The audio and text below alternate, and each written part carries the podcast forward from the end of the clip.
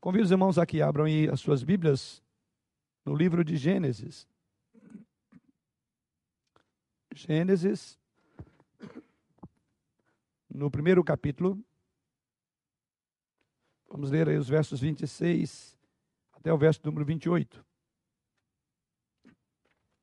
Gênesis, capítulo 1, versos 26 ao verso de número 28.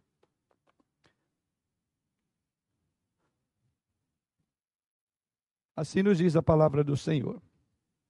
Também disse Deus: façamos o homem à nossa imagem, conforme a nossa semelhança. Tenha ele domínio sobre os peixes do mar, sobre as aves dos céus, sobre os animais domésticos, sobre toda a terra e sobre todos os répteis que estejam pela terra. Criou Deus, pois, o homem à sua imagem, a imagem de Deus o criou, homem e mulher os criou. E Deus os abençoou e lhes disse: Sede fecundos, multiplicai-vos, enchei a terra e sujeitai-a, dominai sobre os peixes do mar, sobre as aves dos céus e sobre todo animal que rasteja na terra.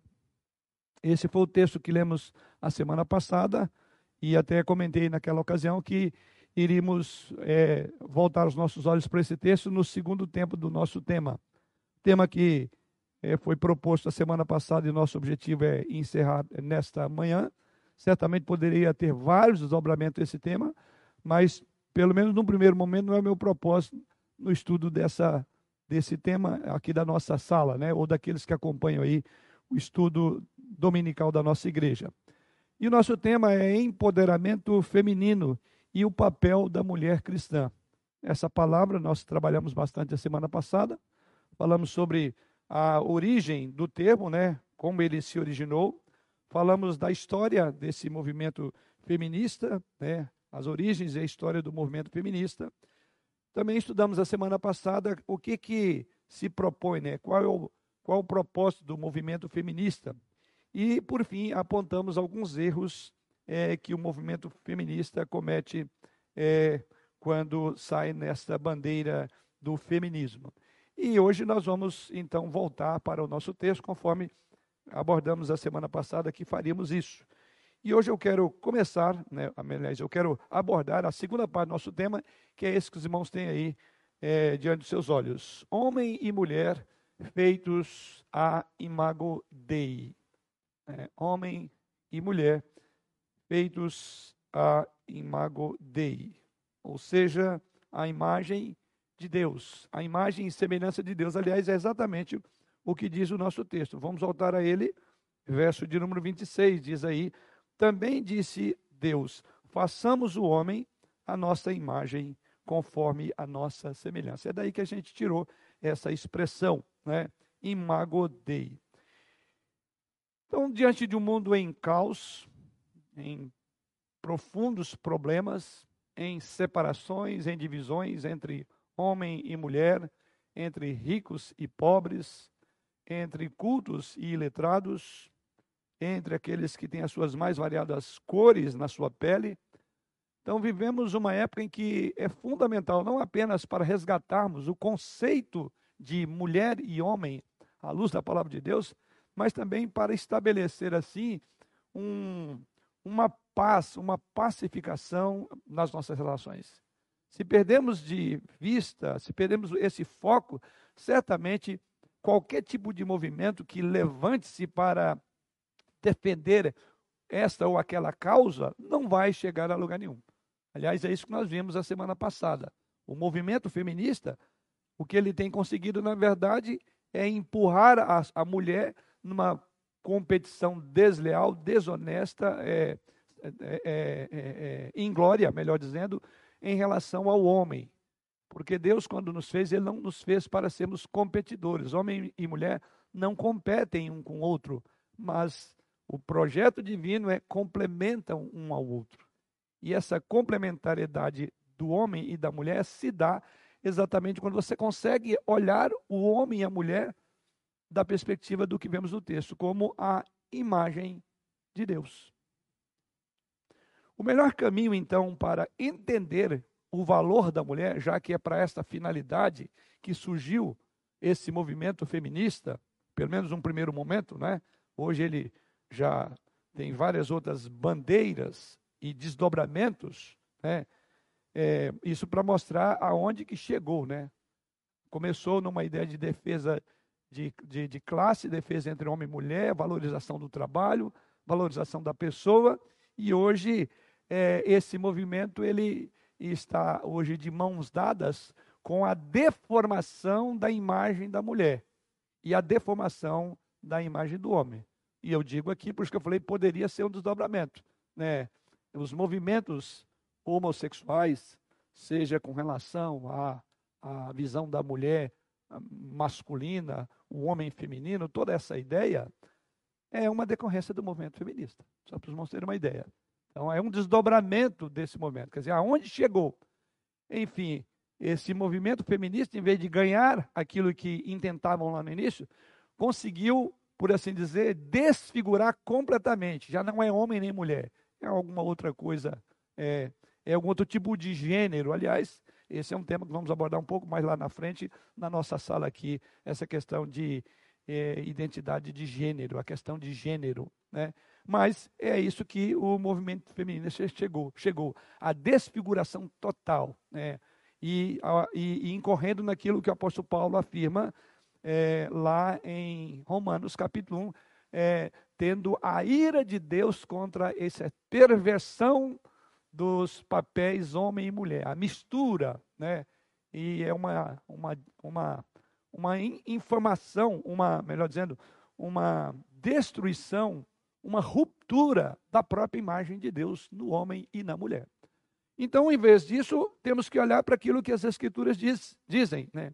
Se você quer entender o valor seu feminino ou masculino, conforme Deus o criou, homem e mulher, então você deve fazer aquilo que Cristo fez quando foi abordado sobre com os apóstolos sobre a questão do casamento. E o que, que Jesus Cristo fez? Ele falou: vamos olhar para a criação. Ou seja, Cristo apresentou aos discípulos aquilo que hoje nós vamos olhar também, é para as Escrituras.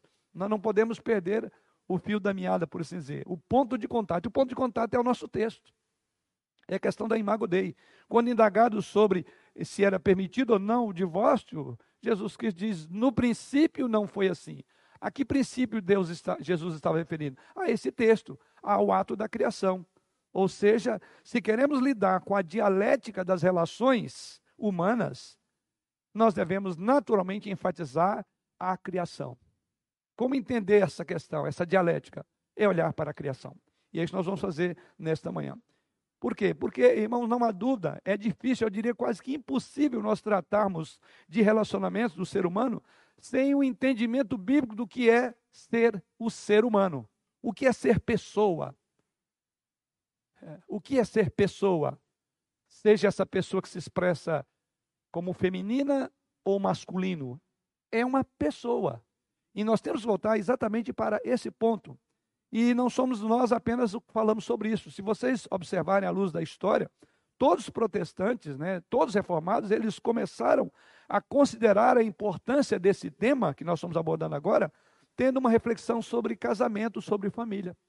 Então, em outras palavras, se o próprio Jesus Cristo, ao falar sobre a questão, o assunto ali para os apóstolos era com relação ao casamento, se poderia ser desfeito ou não, ou seja, a ideia de divórcio. Ele diz: no princípio não foi assim. Então Jesus remete para o nosso texto desta manhã. E assim nós vamos então olhar essa perspectiva, o homem e a mulher feitos à imagem de Deus. E o próprio versículo que já lido, né? Lemos aí. Encontramos nesse texto o conceito bíblico fundamental da pessoa homem ou da pessoa humana. E pessoa humana aqui no sentido genérico da palavra. A mulher é uma pessoa humana e o homem é uma pessoa humana. Nesse sentido, é essa ideia genérica. E o que nós precisamos fazer? Qual é o conceito bíblico de, do ser humano? Não vamos entrar aqui na questão da sexualidade. Mas qual é o conceito bíblico de ser humano? Hã? Isto, o conceito principal vem da imagem, como o próprio diz. Foi, eles foram feitos seres humanos a partir de uma, um ponto de referência. E esse ponto de referência no nosso texto é façamos, disse Deus, façamos o homem e a mulher a nossa imagem e nossa e, e semelhança. Ou seja, o homem no sentido genérico e considerar-se o seu valor. Nesse sentido, homem barra mulher, né, são feitos à imagem e semelhança de Deus. Esse conceito, do nosso ponto de vista, certamente marcará toda a diferença no tocante à nossa percepção da conduta e realização do ser humano. Então é o ponto de partida, você não pode perder de vista, sob pena de desfigurar a imagem, não é só da mulher, mas também do homem. Desfigurar a ideia da humanidade. Então o conceito de humanidade nosso está intrincado na imagem de Deus. Porque homem e mulher, é assim que diz o texto sagrado, foram feitos à imagem e semelhança de Deus. Veja o verso 27. Criou Deus, pois, o homem à sua imagem. A imagem de Deus o criou. Veja, e ele diz: essa imagem se expressa em homem e mulher. Tanto um quanto o outro trazem em si a imago Dei.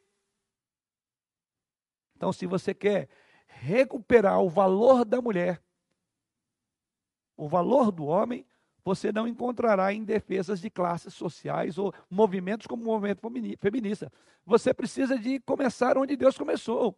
É o valor do, do homem como ser criado à imagem e semelhança de Deus o homem no sentido genérico. Então é o valor da pessoa humana. Não vamos falar aqui de mulher ou homem, mas a pessoa humana. Seja o homem, seja a mulher, ela acima de tudo é uma pessoa humana. E essa pessoa humana, essa humanidade dela, vem a partir do ato criador de ter feito, de Deus ter, ter, tê-los feito à imagem e semelhança do próprio Criador.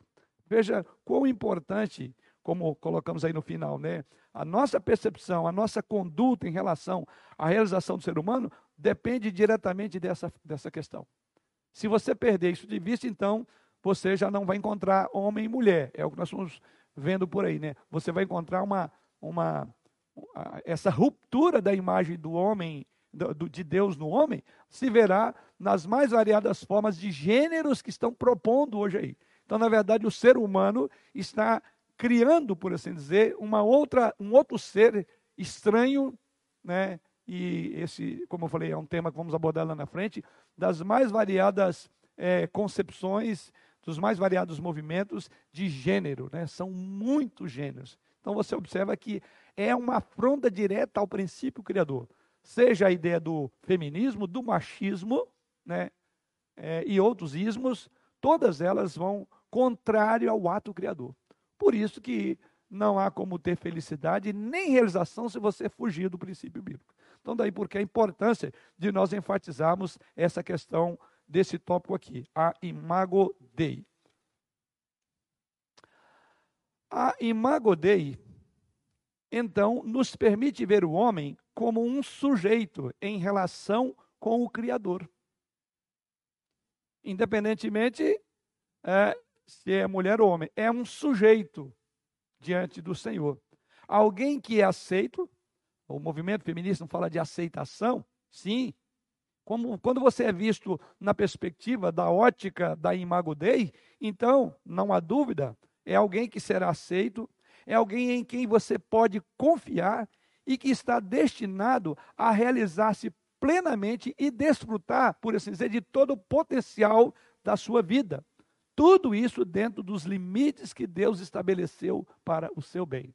Então veja a importância desse conceito.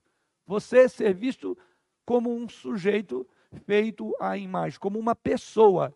E como, como uma pessoa, é alguém que deve ser aceito. É alguém que em quem você pode confiar. Então observe que aqui nós não estamos entrando no mérito da sexualidade. Nós estamos olhando por trás da sexualidade um ser humano, um sujeito feito à imagem e semelhança de Deus. Então aqui nós estamos colocando homem e mulher no mesmo pé de igualdade, porque é assim que a Bíblia coloca.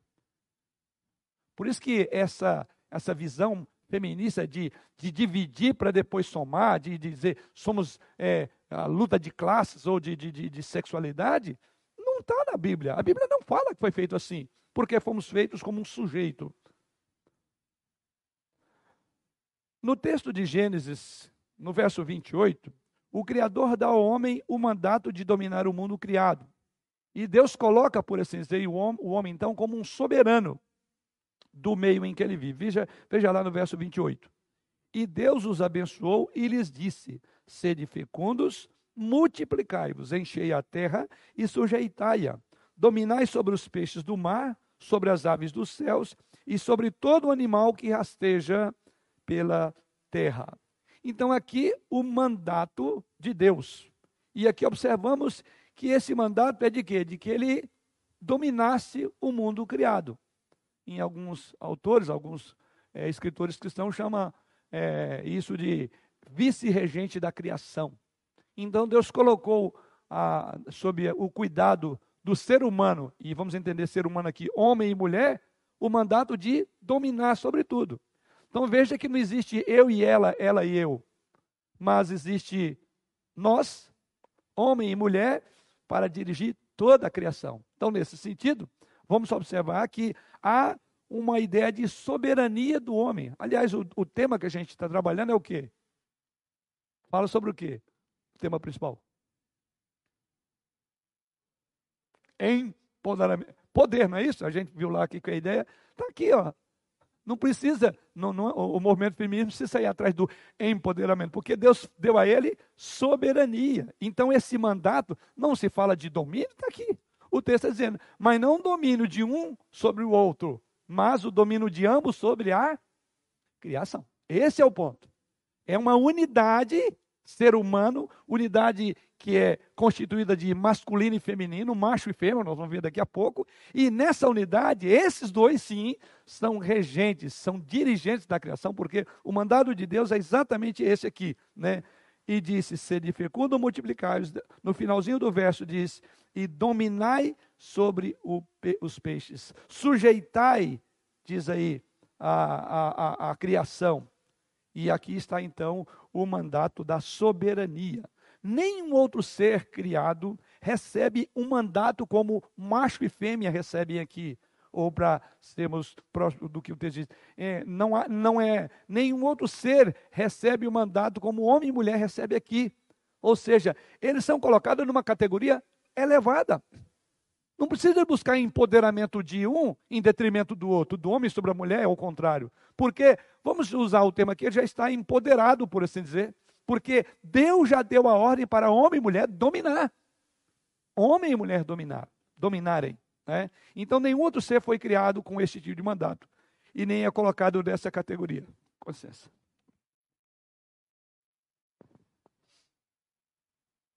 Uma irritação. Hoje a gente espirrar passa a ser motivo de, de sérias preocupações. Né? E se isso eventualmente acontecer comigo, assim, a gente estava na reunião do conselho na sexta, João, na sexta-feira, e eu pedi licença, irmão, acabei espirrando, um desconforto no nariz.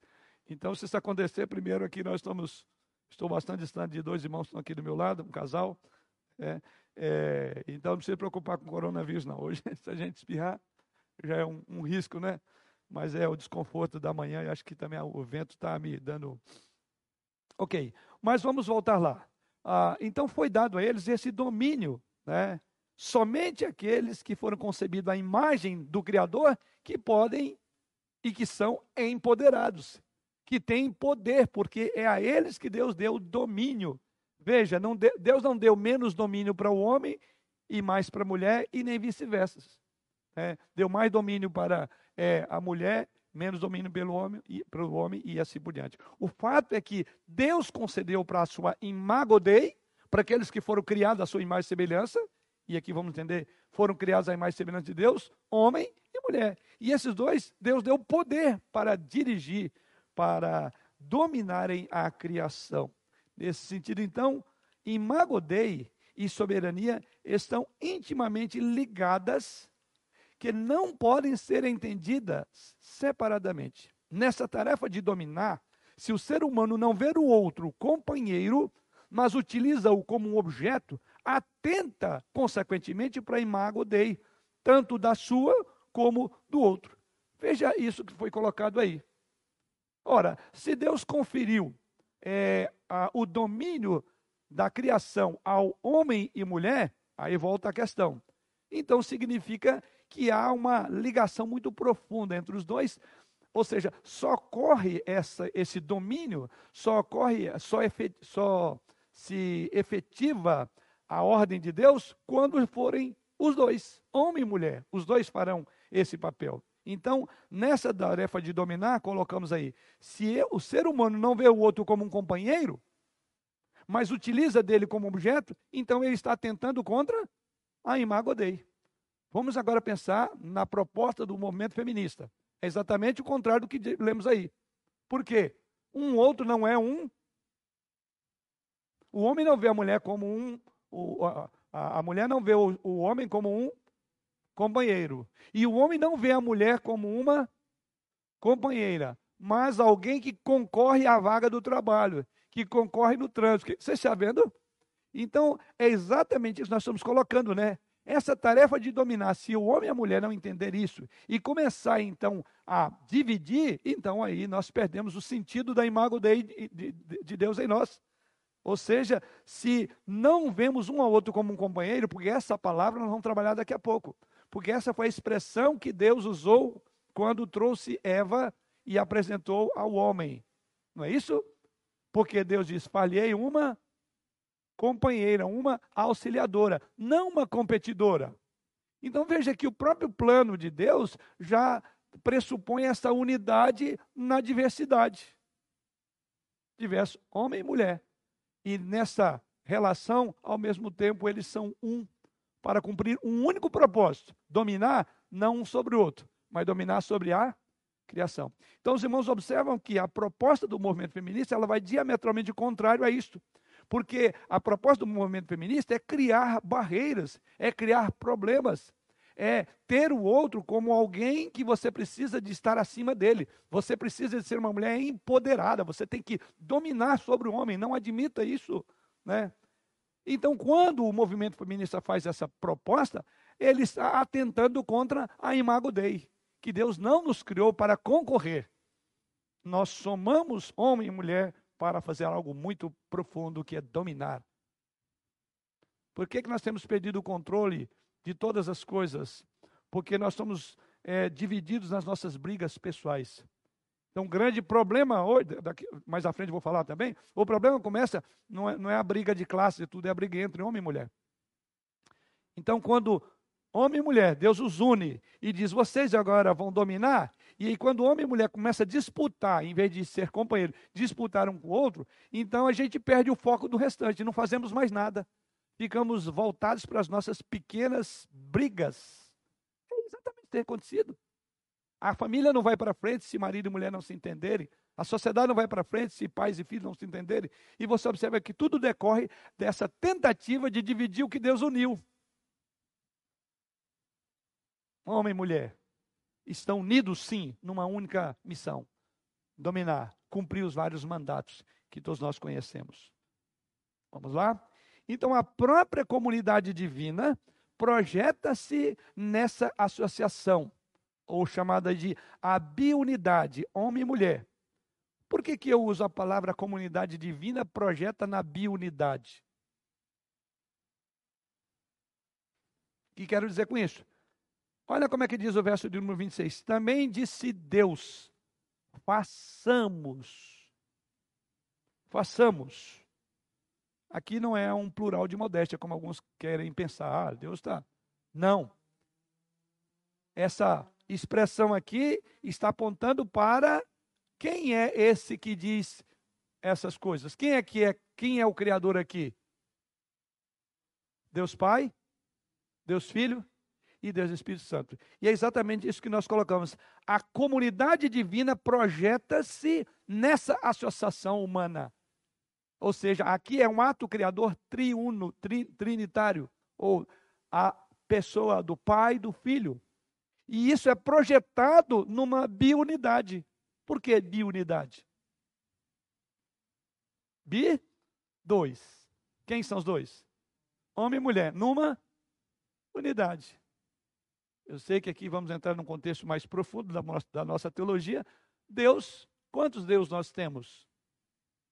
Um único Deus, que subsiste em três, a gente chamaria de triunidade. Né? São três pessoas distintas, mas cremos no único Deus que subsiste em três pessoas distintas. Então veja que há aqui essa projeção dessa triunidade para uma biunidade. Qual é a biunidade? Aqui referimos no texto: homem e mulher. Os dois juntos formam, ou, ou é, tem o traço da imagem de Deus sobre si. Sob ambos Deus colocou a sua imagem, né? Então, é esse ponto, né? Se a imago Dei é a projeção da comunidade divina na humana, então podemos concluir que homem e mulher são iguais, ao mesmo tempo que são diferentes. São iguais em essência, são iguais em que mais? Porque os dois trazem sobre si a imagem de Deus, porém são diferentes. Um é homem e o outro é mulher. Então veja que o próprio ato criador de Deus, ele já intenciona uma unidade numa diversidade. Então toda proposta de defesa de classe, ela vai na contramão do que a Bíblia diz. A Bíblia nos chamou para paz, para uma unidade, e nós criamos brigas, nós criamos é, é, diferenças, é nós que colocamos a diferença. Nós que parece que não, não, não, não nos contentamos em viver em paz e queremos sempre dividir classes, dividir onde não precisa de haver divisão. Então nós estamos precisando de uma mensagem de unificação da humanidade.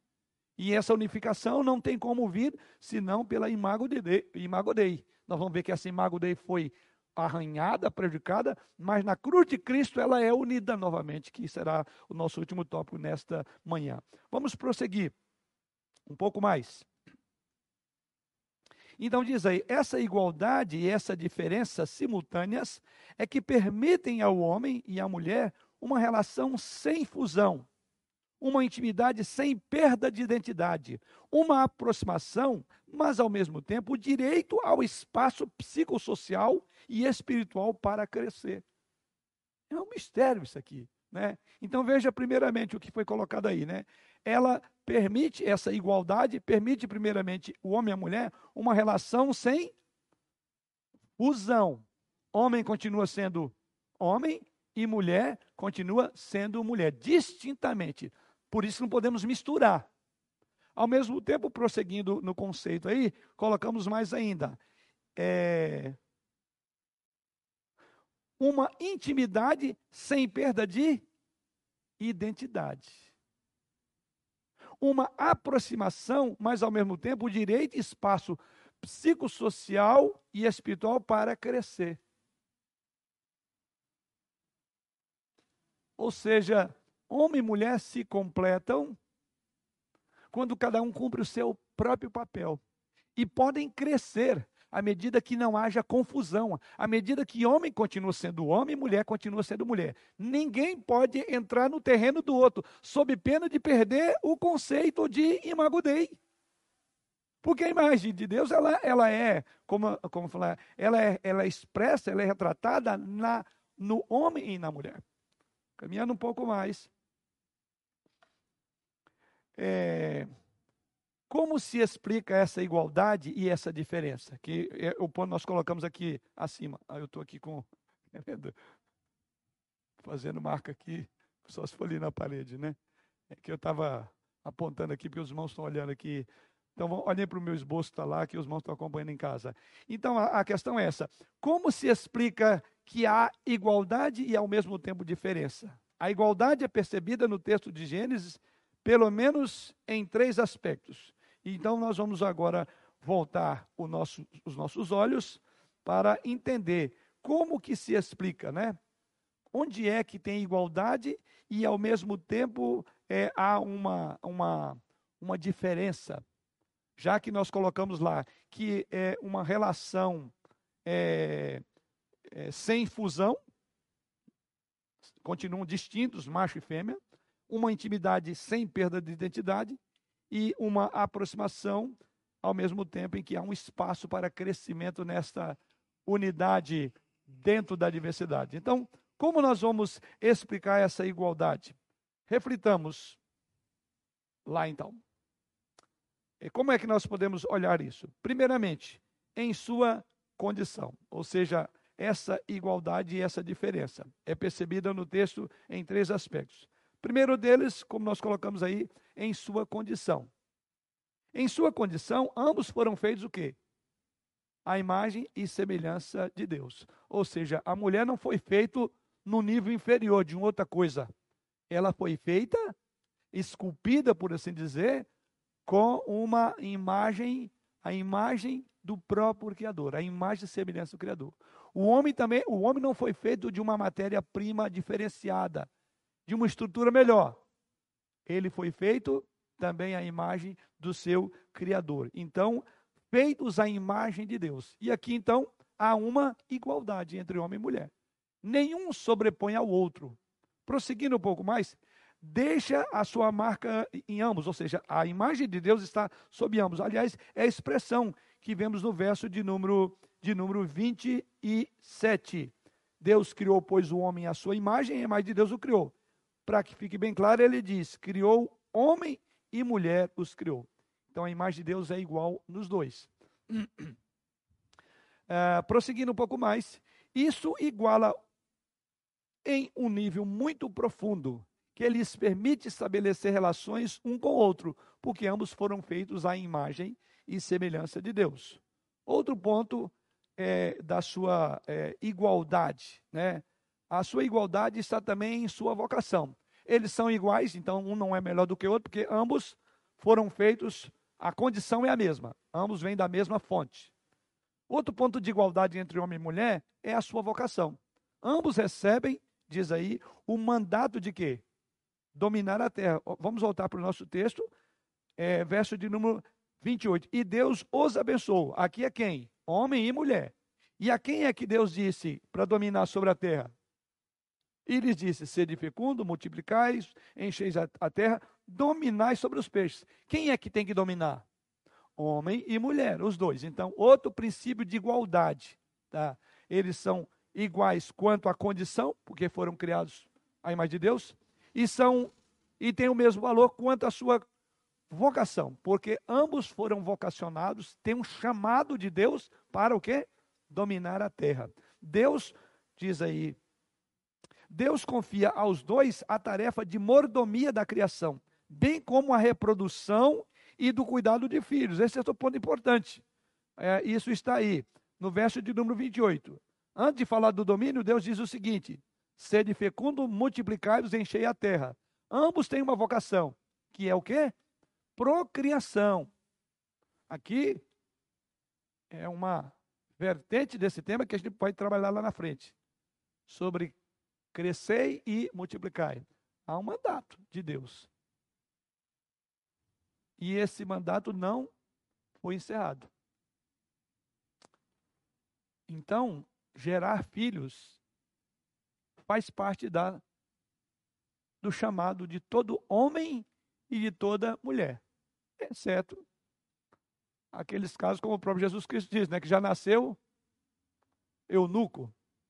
Mas a gente tem que pensar isso, porque hoje nós estamos vivendo uma época em que isso também está sendo trabalhado. Veja bem, e eu vou dizer, mais um ramo da visão feminista. Vocês sabiam? Mulheres que não querem casar, querem viver solteiras, ou casando não querem ter filhos. Ei, aqui está, nós, aqui é a essência. Para onde é que Jesus voltou? Para onde, aonde é que Jesus recorreu quando foi falar sobre divórcio? Parece aqui. Então, se queremos entender a razão da nossa existência, a nossa, a nossa realização, não temos como fugir de Gênesis. É fundamental. E olha que aqui está um conceito muito importante. Homem e mulher, diz aqui, eles vão se unir, vão crescer, vão ser fecundos e vão multiplicar e vão encher a terra. Qual é a medida do enchimento da terra? Você já sabe? Quando é que o último ser humano vai nascer? O último ser humano ordenado por Deus? Então o seu está junto aí. Você não precisa falar, não, alguém já fez a minha parte. Não fez. Se Deus te chamou, né? Mais uma vez, lembrando, chamou e, e, e deu você essa capacidade de ser fecundo e multiplicar, e predominantemente o ser humano é fecundo, né? Há algumas exceções, mas também entendemos que isso é um plano maior de Deus, mas até que prova o contrário, é um mandato. E aqui voltamos para a nossa, a nossa, afirmação aqui na, aí que os irmãos estão acompanhando. Então Deus confia aos dois a tarefa de mordomia da criação, bem como da reprodução e do cuidado de filhos. Então, filhos não nascem sem um homem sem uma mulher. E o cuidado é de ambos, ou seja, homem e mulher têm que cuidar dos filhos. Não é uma tarefa para a mulher. Ela é, ela é tarefa para o homem e a mulher. Ambos vão cuidar dos filhos. Então, em sua vocação, Homem e mulher necessitam um do outro. Para procriar, tem que haver macho e fêmea. É outra ênfase e desdobramento do movimento feminista, que não precisa, né? É, tem alguns que se fazem homem, outros se fazem mulheres, sem o serem.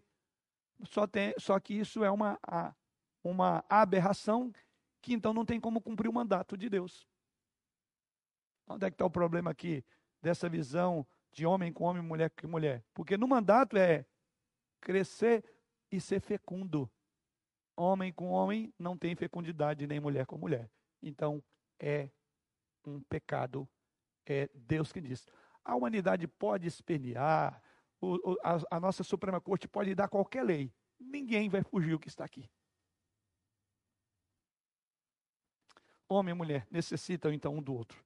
Então você está vendo que não existe briga aqui? Disputa de sexo aqui? Na verdade, nós temos que olhar um para o outro como aquela parte que vai completar o ideal de Deus, que é procriar, que é dominar. Então precisa disso. Outro ponto importante na igualdade desses dois aqui, estamos vendo o ponto de igualdade, é em sua satisfação. Porque homem e mulher são feitos de uma maneira que possibilita a mútua aceitação, recebimento e gozo um no outro. Para sua satisfação, eles se aceitam como são, eu coloquei a semana passada que é, o movimento feminista que sai na defesa das mulheres, por assim dizer, entre aspas, mas esse mesmo movimento que, que, que impõe sobre elas uma ditadura de pensar da forma como elas pensam. E se você não pensa, você já é um ponto fora da curva. Você já é alguém contra, a, a, a, contra alguém que vai ter todas as vozes é, é, de, de indignação contra você, porque você não pensa da forma como as feministas pensam. Mas é interessante que nós observamos que a satisfação, a aceitação muda, depende desses pontos importantes. Homem e mulher se aceitam como são, como foram feitos, não é da forma que o movimento quer que você seja. Por isso que eu ainda não vi nenhuma mulher realizada, no sentido mais pleno, honesto da palavra, se ela fugir desse padrão. Ela querendo assumir o lugar do homem, ou o homem querendo assumir o lugar da mulher. Aliás, nesse grupo que fazem essas, é, tentando misturar essas coisas aí, é o grupo onde há um índice de, de uso de drogas, de todo tipo de bestialidades e de vergonhas possíveis exatamente esses, nesses movimentos. Porque é aquela tentativa de encontrar o que não vão encontrar, que é isso aí, satisfação, realização. Por isso que vivem em busca de novas experiências. Cada dia, isso é que nem droga. Cada dia você quer buscar uma mais complicada. E assim, aqueles que se entregam a essa devassidão pecaminosa, como Paulo afirma lá em, em Romanos, capítulo 1, certamente não terão é, é, é, limites para os seus desejos para os seus sonhos alucinados. Não terão, isso é gravíssimo. Por quê? Porque é nesta relação da imago Dei, homem e mulher, é que vão realizar, que vão se completar, vão é, ter satisfação mútua dentro dessa questão. Bom, esse é o nosso é, primeira, é, a, a, primeira consequência do que estamos vendo sobre a imago Dei. Agora nós vamos ver a diferença. Tá? Aqui vimos na igualdade. Lembra que a projeção da imagem divina, imago Dei, para uma biunidade. Nós vimos a unidade. Eles são únicos em condição, em vocação e em satisfação. Mas, ao mesmo tempo, homem é homem e mulher é mulher. E esse é o ponto que eu quero colocar. Ou seja, se a igualdade que vimos até aqui permite uma relação de coparticipação, se a igualdade é, permite uma relação de aceitação, a dessemelhança permite individualização, permite crescimento. Então precisam ser individuais, porque é nessa individualização, individuação, é que haverá crescimento. E assim vamos a esse ponto, né? Primeiro, vamos lá. é, sua diferença pode apreciar, sobretudo, na. Desculpe-me. Eu acho que tem um ponto que faltou aqui. Não, é nesse tópico anterior. Deixa. A diferença se pode apreciar, sobretudo, na sexualidade e complementaridade. Ou seja, são diferentes. A estrutura, o modo de pensar, o modo de olhar o mundo, né? os olhos são iguais, mas a, a, a, o, que, o que faz enxergar não são propriamente os olhos, né? nesse sentido aqui. Quer dizer que uma pessoa cega pode até imaginar. Ou seja, a concepção feminina é diferente da concepção masculina. E esse ponto é importante, porque essa diferença permite que homem e mulher possam apreciar numa, de perspectiva diferente, onde haverá de haver uma complementação. Então, a gente fala muito que a gente precisa de ter um olhar feminino, não é isso? Por que, que a gente fala de olhar feminino e olhar masculino? Você sabe, Selma? Aqui eu estou com um casal na minha frente aqui, né? Porque o olhar feminino Certamente.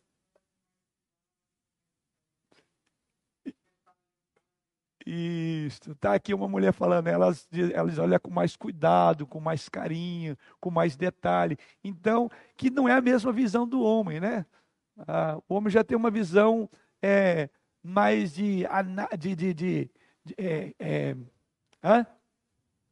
fria, né? É, não tem essa, essa emoção, não tem esse carinho, né? O modo de olhar. Então, observe que. É, e essas duas visões de mundo são importantes. Porque quando você soma a visão do marido e da mulher, dá uma visão boa. Então, por isso que o marido tem que levar em consideração essa visão que a mulher tem, da mesma forma a esposa tem que olhar para o marido, porque essas duas visões vão projetar para uma visão mais longa ainda, uma, uma, uma visão melhor. Então, vamos imaginar aqui, para quem está me acompanhando. Então, se a visão da mulher é aqui, e a do homem é aqui, você junta as duas e eles vão chegar mais longe, tá? No sentido de que é complementação, um completa o outro. Ou seja, para você cumprir aquilo que a Bíblia diz, crescer e multiplicar, você precisa dos dois. Para você dominar, são os dois. Então o domínio precisa dessa visão feminina e a visão masculina. Estou falando a palavra, usando o termo visão aqui, mas a gente poderia usar várias outras ideias né, para expressar a importância de que essa diferença ela ajuda a apreciar melhor e fazer o que Deus ordenou para fazer, que é dominar a terra. Sim, João. Dentro dessa visão, posso dar o exemplo de hoje de manhã. É, um dos filhos não acordou.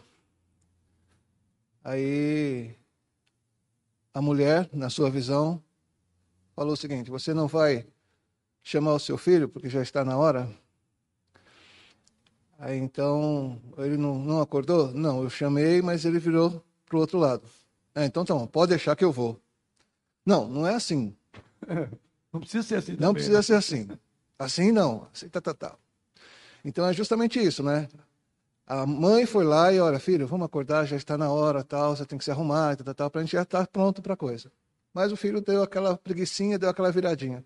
E o pai já vai com. Já vai mais direto. Vai né? com um copo de água para poder molhar e acordar de vez, mesma coisa, para poder é, levantar. Esses detalhes, esses cuidados, essa hora não vai servir. Tem uma maneira mais rápida de fazer a coisa acontecer. E a gente poderia aplicar, como o João colocou aqui agora, em vários aspectos. Então, veja, a diferença, através dessa diferença, há uma complementação, precisa das duas. Outro ponto na diferenciação é que homem e mulher são criados seres sexuais. São criados seres sexuais, então não existe assexualidade. E essa, aqui no nosso texto, diz o texto é, no verso 27, é homem e mulher os criou. Lá no Evangelho de Marcos, no capítulo 16, Jesus Cristo citando esse texto, Jesus diz lá assim: qual é a palavra que Jesus usa lá? Marcos. É...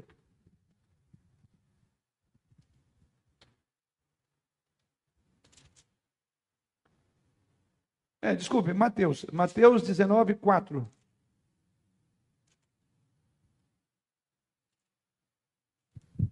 Jesus citando esse texto, a expressão que Jesus usa é essa que vamos ver aí. Pode ler, João. Então respondeu ele: Não tendes lido que o Criador deste, desde o princípio os fez homem e mulher? Uhum. E, já- diz, Ah, e que disse: Por esta causa deixará o homem pai e mãe e se unirá à sua mulher, tornando-se os dois uma só carne. tá. É, na verdade, eu queria que voltasse um pouco o verso 4. Ele não usa a palavra macho e fêmea? Ah, O meu aqui é homem e mulher, minha Minha tradução. versão. Ué. Então deve estar lá no Evangelho de Marcos. Mas a expressão que Jesus usa, então se não é aqui em Mateus, deve ser lá em Marcos. né? E os fez no princípio macho e fêmea. É, o que eu quero colocar aqui é apenas é, a, a maneira como Jesus Cristo se refere a essa. Ó, está aí, ó, Mateus 19, 4. É a minha tradução. É, aqui está homem e mulher, mas deixe-me olhar.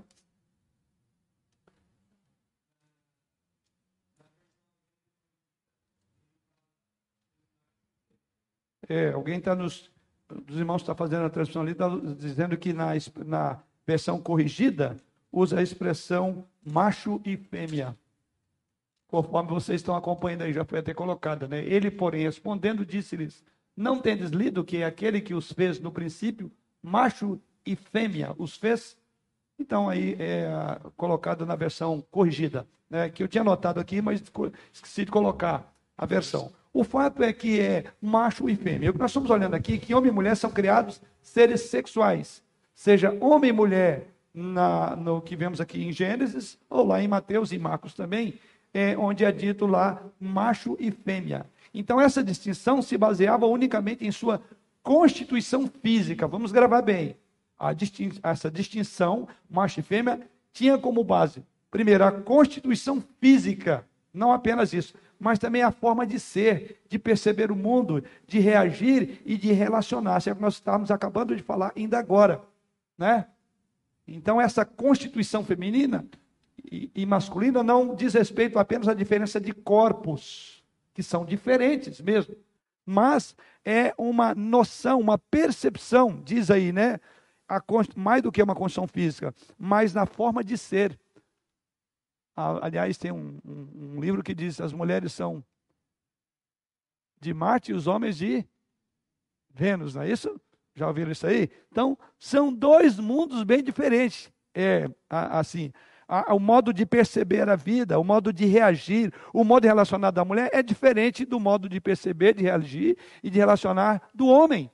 Então, há uma diferença significativa entre homem e mulher. Então, essa diferença é que permite aproximar-se um do outro. Essa diferença é que permite que homem e mulher relacionem-se no nível onde ambos apreciam o fato de serem distintos. Ou seja, precisa ser diferente. Aí tem uma outra expressão que diz lá que os opostos é que se atraem. A gente usa muito essa expressão para referir a, a gênio, temperamento, cultura, é, mas em todo sentido, é oposto mesmo, é, é um corpo de uma forma, um corpo de outra forma. Opostos se atraem. né? E eu quero até, mais uma vez, colocar, fazer uma colocação aqui na área de aconselhamento, isso eh, causa um certo, pelo menos uma reflexão mais profunda desses que optam por eh, relacionarem-se com pessoas do mesmo sexo. Então, eh, uma pergunta que eu faço, olha, eh, seja pessoa feminina ou masculina, um homem ou uma mulher que esteja envolvido nesse tipo de, de, de, de, de, de- de pecado e procuram, sim, cura, procuram libertação disso. E eu tenho, ah, na, minha, na experiência do meu ministério, tenho visto Deus fazer coisas extraordinárias, de transformar pessoas que tinham inclinado né, para, para esse, esse mundo eh, eh, de homossexualismo e voltaram, enfim, graças a Deus, né? Então, o que significa que tem sim, tem solução. Não vou entrar no mérito disso aqui, né? No ponto de vista bíblico, sim, né? Aliás, é, a cruz de Cristo é para perdoar todo o pecado. Não tem pecado maior, nem mais grave, pecado para o qual não haja solução. Então, é um pecado semelhante a outros pecados. Então, já tive em contato com pessoas assim, e quando, uma das abordagens é: olha, se você que é fulana ou beltrano, e não, a, a, o modo como cada um se projeta na relação é sempre um define, né? Se tem duas pessoas, os dois do mesmo sexo, um vai projetar ser o quê? Ser feminino e o outro masculino. Mas são duas pessoas que têm a mesma visão de mundo. Se é feminina, é feminina. Aí o que, que tenta? Então, primeiro, há uma violação de uma natureza que está lá dentro, não tem como fugir dela. Segundo, da estrutura corpórea. Aí por isso que alguns, então, se tentam masculinizar ou feminilizar. Não é isso? Então, observe, e o que a minha colocação geralmente é: ora, se você optou por isso, e você quer projetar um masculino sem ser masculino, tem muitos homens, não precisa, e muito bem feito já por Deus, já está pronto. Você não precisa de se projetar com aquilo que você não é. Que por dentro você tem uma visão de mundo feminina ou masculino. Você entende isso? Então, geralmente eu vou lá, então por que, que a pessoa projeta o outro? Sempre vai projetar. Se são é, é, duas, é, duas mulheres, uma vai projetar ser homem. Mas isso já está pronto. Deus já fez.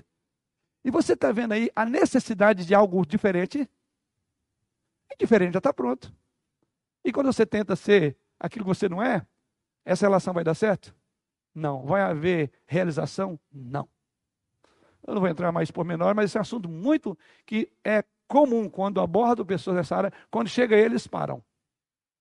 Falei, tem sentido? Porque duas mulheres, uma tem que se projetar como homem e outra como mulher. O que significa dizer que a sua natureza está pedindo diferença. Então não existe na mente homossexual, não existe. A mente homossexual é heterossexual. Vou parar por aqui que eu estou em aberto, né? Mas se alguém quiser começar no particular, essa a mente é. Porque foi criada por Deus. E isso vem homem e mulher, macho e fêmea. Então essa distinção não se baseia na constituição física, mas também na forma de ser, de perceber o mundo, de reagir e de relacionar-se. Opa, o que faltou aqui?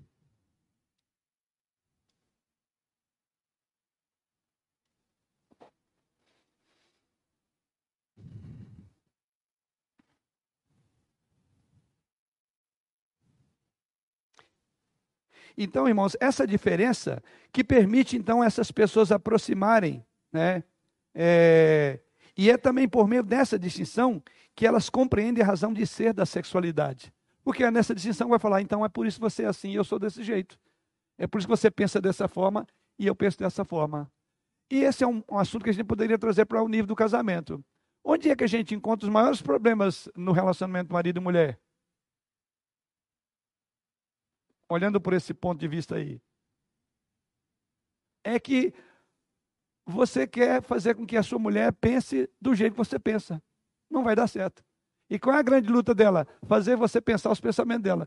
Você vê que a gente tenta é, excluir essa, essa diferença que é importante. A gente não pensa em completar um ao outro. A gente pensa, não, você tem que pensar do jeito que eu penso, é do meu jeito. E aí, quando você pensa do jeito dela e ela pensa do seu jeito, não vai dar certo. O melhor é que cada um pense diferente e que tenha o outro como um parceiro. Aí vem a ideia, como alguém que vai ajudar você a olhar por um, um olhar, ter, terá um olhar diferente. Hã?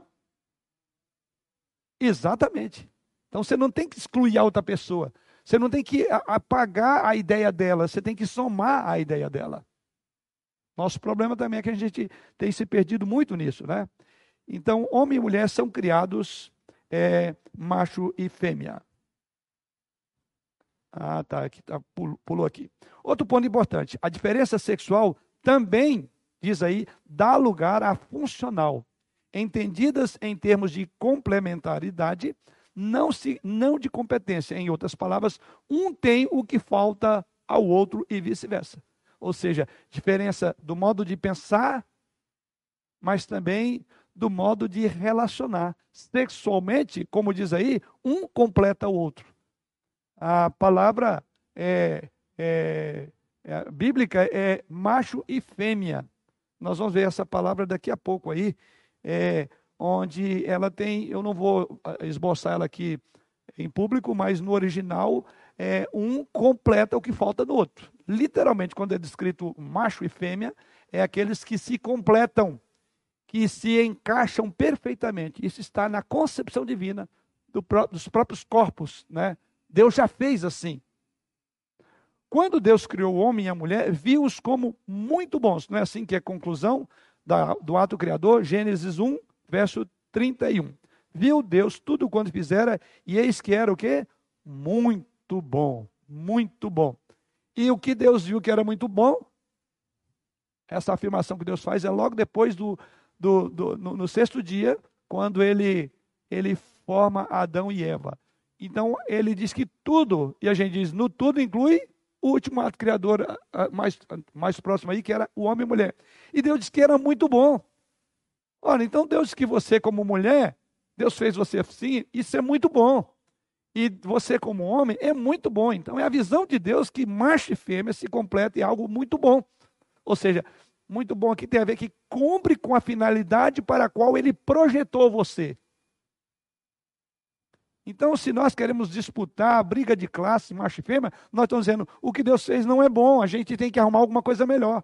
E Deus está dizendo, é assim que tem que ser, isso é bom. Se você sair desse padrão, você perderá a minha imagem de, em você, no sentido você não cumprirá com aquilo que a minha imagem sobre você é, é, conduz você para fazer. Ok? Agora encontramos a. João? ambos se tornam uma só carne. Isso, né? isso. Essa é a ideia. É, a gente chamou lá de biunidade. Dois, mas formam uma unidade. Trindade. Três, mas é uma unidade. Por isso que eu falei que é uma projeção da imagem divina sobre o homem, biunidade. São dois, mas os dois se tornam uma só carne, sem perder a sua singularidade. Isso é, é, é, é, por isso que Paulo chegou ao ponto de dizer que é um mistério, é bem complexo isso, né? Mas à medida que você entra no texto, você começa a entender que quanto, quanto mais você compreende essa ideia da Imago Dei, mais fácil se tornam as relações. Os problemas diminuem, as tensões diminuem, por compreendermos. Mas isso foi o plano, a Imago Dei de Deus. O meu segundo e penúltimo tópico é esse projeto planejado por Deus houve uma ruptura nesse projeto.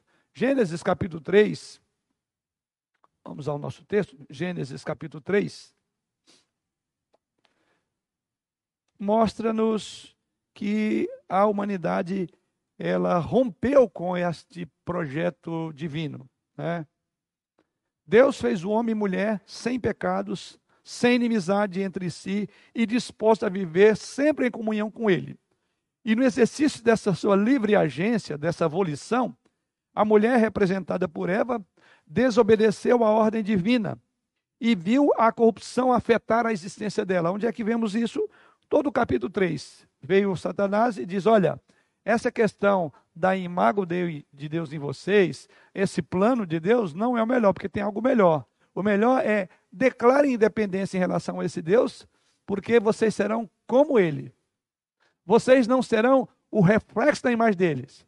Ou seja, ou uma troca de imago Dei para Dei.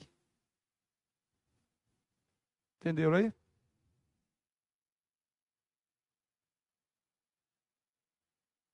Alguém que está aqui entre nós não entendeu isso? Então me explica. Isso, eu não vou refletir a imagem de Deus, eu serei Dei eu tenho que refletir a imago Dei. Mas eu não quero refletir, eu quero ser eu mesmo. Eu serei a referência de mim mesmo. Eu não terei como referência Deus. Você está entendendo o movimento feminino? Feminino? Ele está dando a mão a Eva, dizer: é isso mesmo, Eva. Não pode ser imago Dei. Nós somos Dei. Ela se faz como mulher. O homem se faz como homem. Ou seja, quando nós deixamos de refletir a imagem, nós rompemos com o ato criador. E quem rompe? A história está lá para nos ensinar. Foi feliz, foi bem sucedido naquilo que Eva e Adão intentaram? Não. Tanto é que nós estamos precisando estudar esse tema aqui, não precisaria estar nele se Eva não tivesse caído. Ela não queria ser mais imago Dei, ela queria ser Dei. Eu posso ser Deus, não foi a promessa? Você será como Deus e não igual a Deus. Você entende isso? A disputa. Então, esse é um ponto. Sim. Isto. A, a, a, a Selma lembrou aí algumas expressões que a gente viu movimento feminino. Meu corpo, minhas regras, eu. Você entende aonde é que o movimento feminista e todos os outros que se opõem a Deus vão chegar? Esse é o grande problema. Então, observe, queridos, Deus fez o homem e mulher, diz as Escrituras, e a conclusão de Deus foi que era muito bom. Não havia inimizades entre eles, eles estavam dispostos a viver para sempre em comunhão com Deus, e Deus dotou eles de uma livre agência, de uma liberdade. E nessa liberdade, Eva então usa dessa liberdade e diz: Eu não quero ser imago Dei, se eu posso ser Dei. Porque a promessa de Satanás é: Você será como Deus. Como Deus. E aqui acontece, aí vemos que elas desobedecem à ordem divina e assim a corrupção afeta imediatamente a existência dela, do seu marido e de toda a criação. O problema não começou quando o homem do século 21, trazendo para os nossos dias, fez um post machista numa rede social. Que é o que as feministas dizem posts, posts, machistas que estão aí nas redes sociais. O problema não começou agora, viu? O problema começou quando o homem e a mulher, lá no início da criação, resolveram se esquecer de Deus. Resolveram não ser imagodei, mas resolveram ser dei.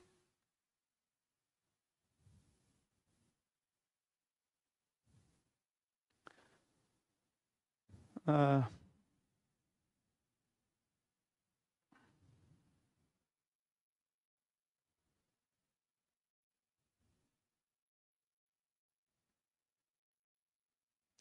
O que vemos aí?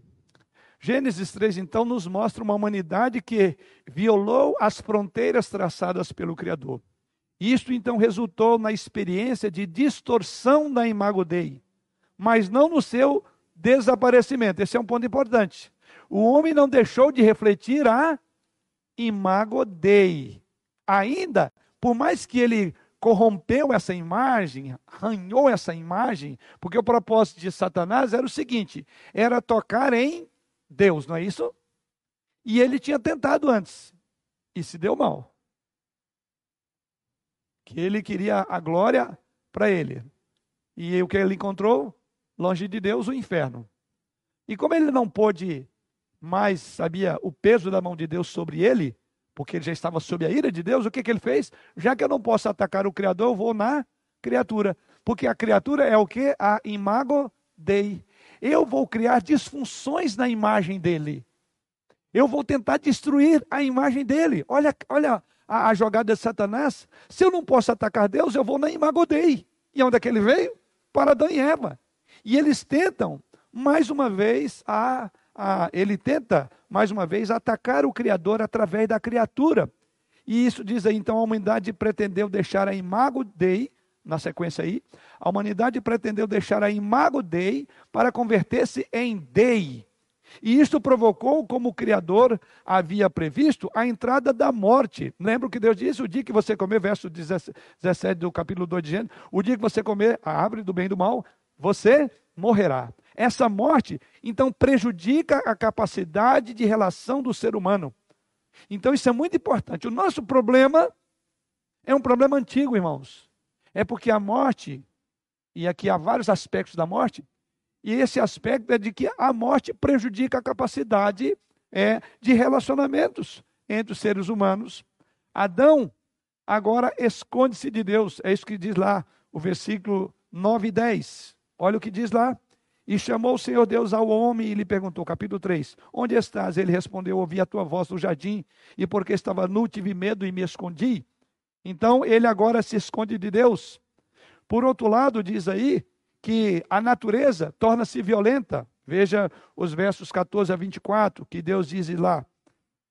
Então o Senhor Deus disse à serpente: Visto que isso fizeste, maldita és entre todos os animais domésticos, e o és entre todos os animais selváticos. Rastejarás sobre o teu ventre e comerás o pó, pó todos os dias da tua vida. Porém, inimizade entre ti e a mulher, entre a tua descendência e o seu descendente. Este te ferirá a cabeça e tu lhe ferirás o calcanhar. E a mulher disse: Multiplicarei sobre modo o sofrimento da tua gravidez.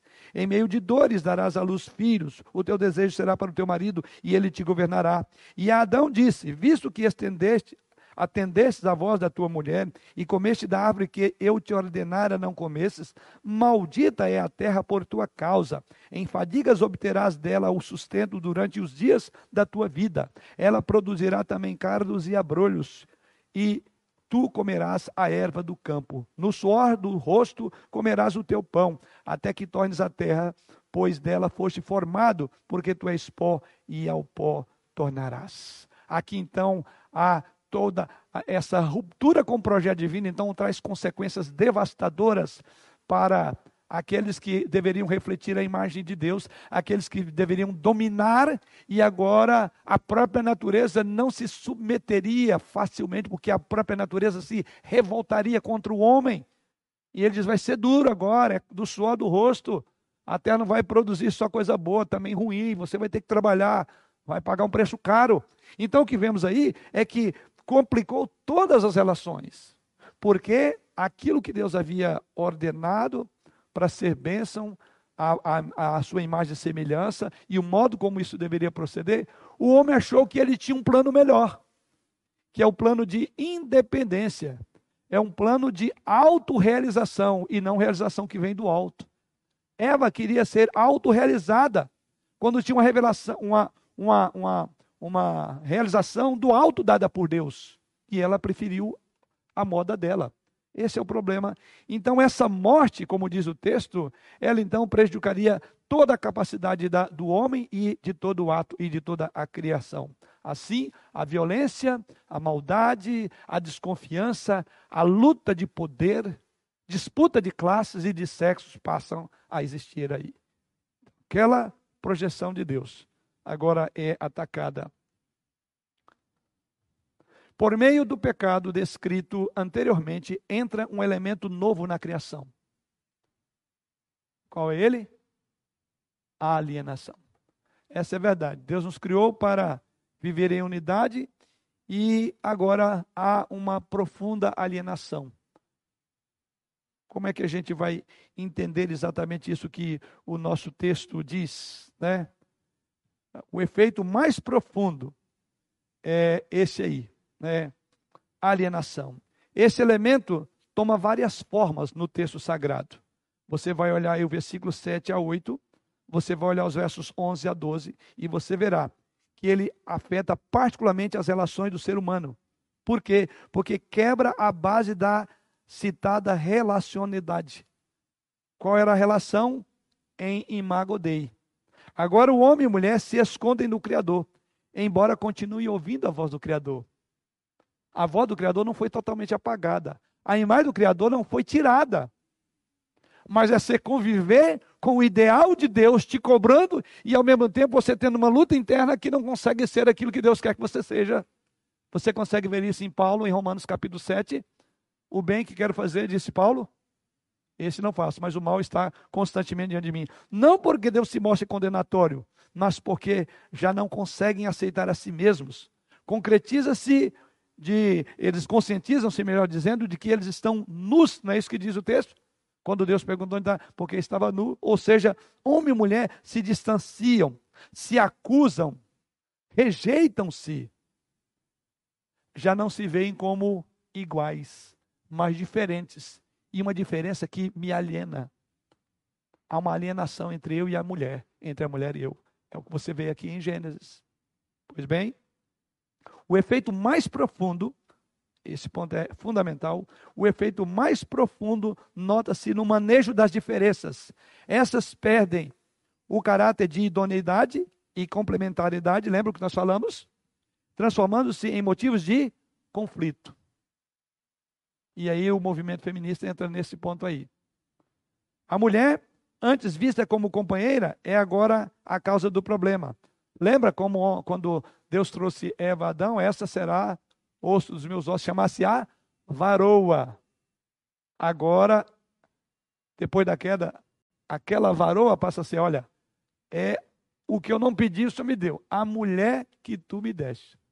Em outras palavras, eu não pedi, eu estava, eu vivia feliz aqui no paraíso antes o Senhor me desse a mulher. Você entende essa questão? Outro ponto importante, né? O homem deixa de ser o companheiro que a escolheu e recebeu em seus braços, que fez aquele poema de amor, conforme o projeto de Deus, Gênesis 2:23. Agora ele transforma-se é, num ser acusador. O homem se torna um ser incapaz de assumir sua responsabilidade, de manejar sua autonomia. E agora passa o processo, processo de acusação mútuas. Ninguém assume o erro. Você vê como que, como que a imago Dei, em função do pecado, ela alterou completamente aquilo que era para completar, agora começa a dividir. Mas é bom lembrar, Deus não tirou. A ordem continua a mesma: crescer, multiplicar, encher a terra, vão viver juntos. Não mudou nada no ponto de vista de Deus. A mulher, diz aí, fica dividida entre duas direções. Uma que a atrai para o seu marido, e a outra que a atrai para a sua autonomia. Quando ela, fora da orientação de Adão, ou do, da, da comunhão com Adão, decide tomar da árvore do bem e do mal, de alguma forma ela estava declarando autonomia. Esse é um ponto que levanta algumas reflexões. Onde estava Adão quando Eva pecou? Será que ele estava próximo e deixou? Então ele foi cúmplice. E aliás, ele foi mesmo. Tanto é que depois ele vai comer. Mas ele estava próximo ou não estava? Mas a questão é: e Eva? Se estava próximo, por que ela não conversou com o marido antes? Bem, olha, tem algo aqui, eu não sei, o que você acha? Faltou diálogo. Eles não conversaram. Aliás, eles foram cúmplices, né? caminharam junto para o mesmo erro. Ou seja, o desejo de Eva de ser igual a Deus também estava no coração de Adão. Porque disse que ela comeu e deu para ele. E ele nem questionou. Enfim, esse silêncio do texto levanta várias perguntas, várias conjecturas. E todas elas vão determinar a mesma coisa. Tanto Adão como Eva erraram, pecaram contra o Senhor. Então, o homem, por sua vez, responde também de forma desequilibrada. Ele então tira vantagem da situação e explora a mulher, dominando-a. Ele agora a vê de forma diferente, até muda-lhe o nome. Esse é um ponto importante. Agora há uma mudança de nome. E aqui já não é mais Ishat, que é o termo em hebraico, que significa companheiro e varoa. Ele agora vai usar um outro termo, Agora é a identidade dela. Qual, qual o nome que é usado aí, verso 23?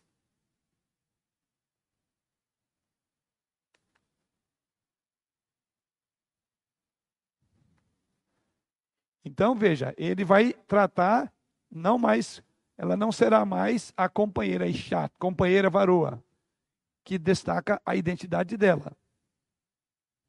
Mas será chamada de Eva, que quer dizer o quê? Mãe de todos os ventos. Então, olha que há uma mudança sutil, mas muito. É, é, é, como é que fala? Muito importante. Veja, ela não será mais destacada pela sua identidade, mas pela sua função. Ela serve para dar filhos. Você entende isso aí? Ela não será mais é, a minha companheira. Agora o nome dela será mãe de todos os viventes. Ou seja, troca a ideia de, de identidade por funcionalidade. Ou seja, a utilidade suplanta a idoneidade. Aí a mulher é explorada, ela é usada. E voltando à ideia do movimento feminista, lembra lá no início? Tinham razões, muitas, muitas proposições do movimento no início perfeitas. Mas não era numa proposta do movimento feminista que resolver. Era se a gente voltasse para a Bíblia. Porque na Bíblia já fala de exploração. O próprio Adão muda sutilmente o nome da mulher, mostrando que ele não estava mais preocupado com a identidade da mulher, que era imagodei, igual ele, mas Que utilidade ela vai ter para mim agora? Qual é a função dela? Você está vendo? Vamos prosseguir um pouco mais. Então a queda afetou as bases do casamento e da família. A restauração. É o meu último tópico. Como então veremos isto? Vamos lá? Felizmente, a graça do Criador não nos deixou ou não deixou o ser humano em tal condição. Deus concebeu um plano de redenção já anunciado no contexto da própria queda. Isso é maravilhoso. É o que a gente chama aqui já de, de proto-evangelho. Gênesis 3,15. Alguém lê para nós? Estou lendo sozinho hoje aqui, embora só temos duas pessoas aqui. Porém, inimizade entre ti e a mulher, entre a tua descendência e o seu descendente. Este te ferirá a cabeça e tu lhe ferirás o calcanhar. Isto então veja que chama-nos a atenção que o próprio contexto da queda, Deus agora já vai restaurar. Né? Justamente no relato da queda humana, que Deus escolheu quem? Uma mulher. Olha aqui, está falando de, de, de, de, valor da mulher? Olha, no contexto da queda da humanidade, o texto sagrado diz que Deus escolheu uma mulher para ser a depositária da esperança da humanidade. Você quer valor maior do que esse, mulher cristã? Deus escolhe a mulher mesmo para ser a depositária da maior bênção para a humanidade. Ou seja, a esperança vem nos lombos da mulher. E eu diria que até um contraponto de Deus com Satanás, que lembra que há uma luta aqui por trás, que vai além do homem e da mulher. É Satanás querendo. O que, que ele falou? Vou destruir a imagem de Deus, já que com Deus eu não consegui. Foi lá, e desculpe, ele se deu mal de novo. E para mostrar como Deus domina tudo, Deus diz: você, ok, sabe onde é que você foi tocar? Naquilo que você achou que era mais frágil, né? Mas é aí que eu vou tirar a força. Nos lombos de uma mulher. Olha que coisa é, rica. Vocês estão vendo um conflito por trás muito sério aqui. Deus vai lá na cabeça da serpente. Diz: é assim? Você não me venceu. Já disputou comigo uma vez, perdeu. Na segunda vez, achou que eu tinha um lado vulnerável com a minha imagem. A minha imagem continuará sendo é, de pé. Não, vai, não vou tirar a imagem do homem. Ao contrário, vou restaurá-la. E eu vou restaurar a partir dos lombos de uma mulher que você achou que era fraca. Tudo aqui são conjecturas minhas, que eu acho que tem uma naturalidade de enxergar isso aqui. Porque você não pode deixar passar desapercebido. Porque é a promessa de Gênesis 3,15 da, da, da mulher. Toda vez é, que uma criança nasce, a esperança respira no mundo. Alguém já disse. Toda vez que uma criança nasce, a esperança respira no mundo. E quando uma criança foi gerada no ventre de uma jovem mulher chamada Maria, a esperança literalmente apareceu. Me arrepia, Jesus Cristo. Já pensou nisso? Deus continua no curso da história apesar dos, dos machistas, das feministas e todos os istas que o mundo está cheio dele. E cada dia surgem novos istas aí. Deus não abdicou do seu trono. Deus continua no, no trono da história, coordenando e dirigindo todas as coisas conforme o seu prazer, conforme o seu deleite. Então, esse é o momento de nos chamar para a soberania de Deus. Até aproveitando no momento que estamos vivendo, Deus não abdicou, as coisas estão no controle de Deus, não perdemos o controle. Diríamos que até, até não, o coronavírus, no número de mortes, estão no plano de Deus. Ninguém vai, vai ter uma vacina que vai salvar aquele que Deus vai levar. Com vacina, sem vacina, com cuidado, lavando a mão, ficando em casa, vai morrer, ponto. Porque Deus domina a história. E quando nós olhamos para esse Deus, nós nos descansamos diante do mundo tão desesperador, de tanto medo. Aliás, eu estava vendo na reportagem que o número de brasileiros que agora tem medo de morrer é maior. O mundo quem tem o número de pessoas que tem medo de pegar esse vírus é maior. Ora, se nós não olharmos para as escrituras, vamos ter medo até da nossa sombra. Vamos parar com isso, vamos confiar. Você está vendo aqui, como diria o maior, chamaria de desastre colossal da história.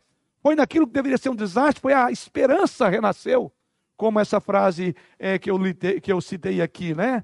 Cada vez que uma, uma é, mulher Cada vez que uma criança nasce, o mundo respira.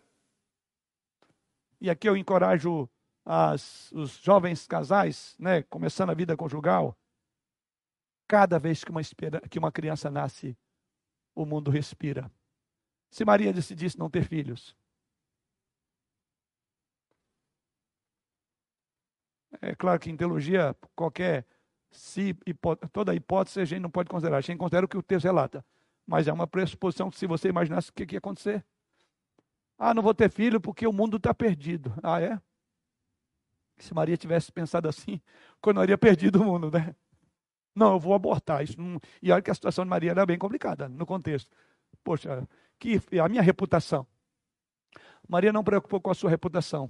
Maria não preocupou com o seu corpo.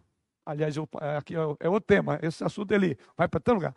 É, tem tantas preocupações hoje. Querida irmã, veja que o nosso tema é o empoderamento feminino e o papel da mulher cristã. Foi-se nos lombos de Maria que a semente da mulher nasceu. A, a, semente, a semente, que é Jesus, né, nasceu nos, nos, no ventre de uma mulher. Então, a esperança literalmente surgiu quando Jesus Cristo veio ao mundo. Né, a presença de Jesus Cristo como Senhor e Salvador significa para a humanidade a possibilidade agora de voltar, de converter, converter de um estado de não relação, porque foi quebrada, a um estado de relação, porque em Cristo agora somos unidos novamente. Veja bem, a presença de Jesus na história marca o advento de uma nova fase.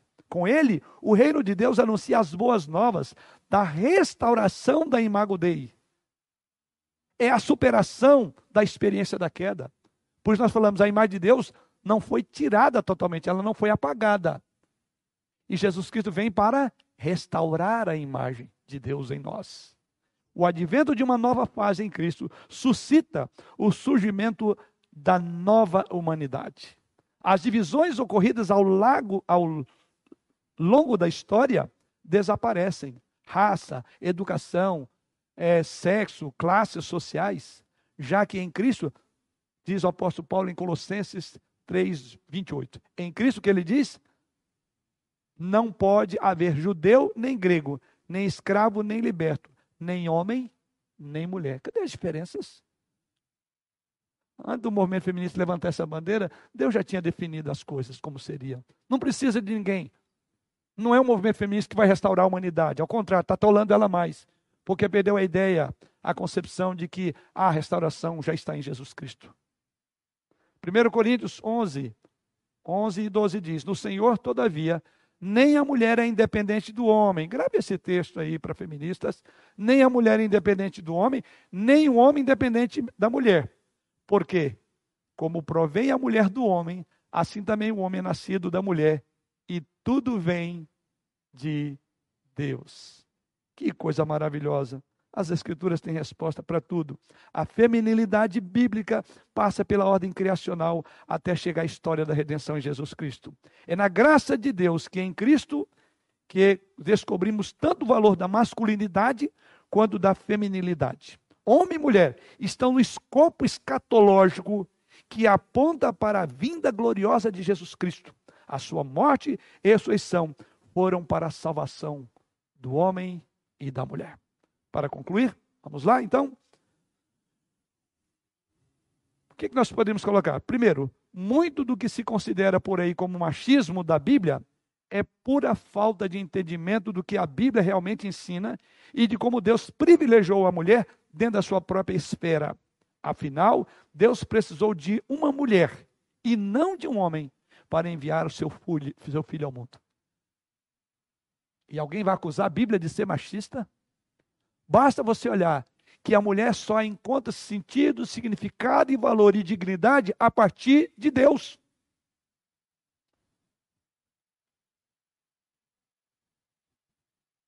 Essa pecha não, não pega. Que os evangelhos, que a Bíblia é machista. É para quem não conhece a Bíblia, leia e você verá exatamente o contrário. Outro ponto.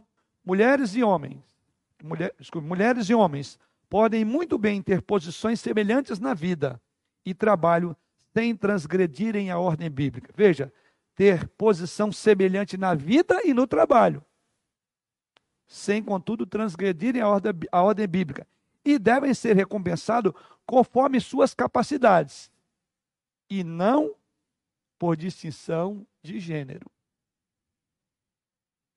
Lembra como começou a briga? A briga lá?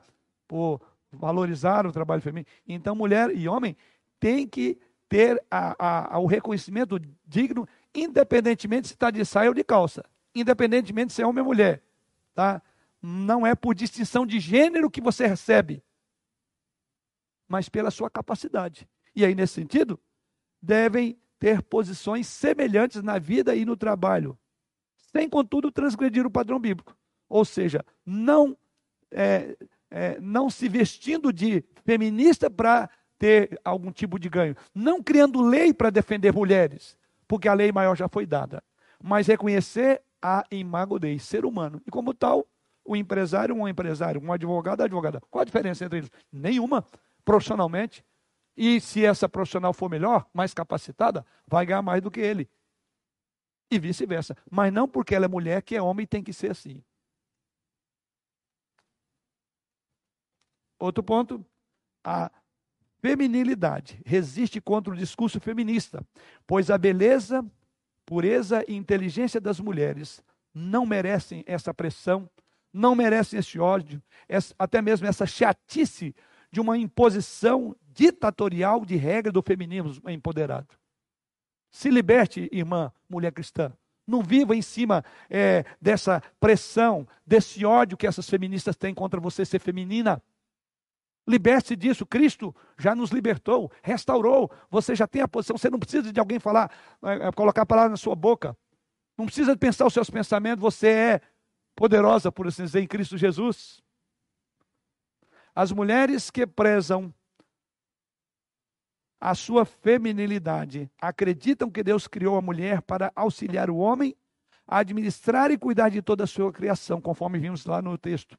Já as feministas se consideram superiores às regras de Deus e se veem superiores aos homens. O que não podemos esquecer é que macho e fêmea existem para continuar a proliferação de sua espécie em harmonia, somando, completando um ao outro.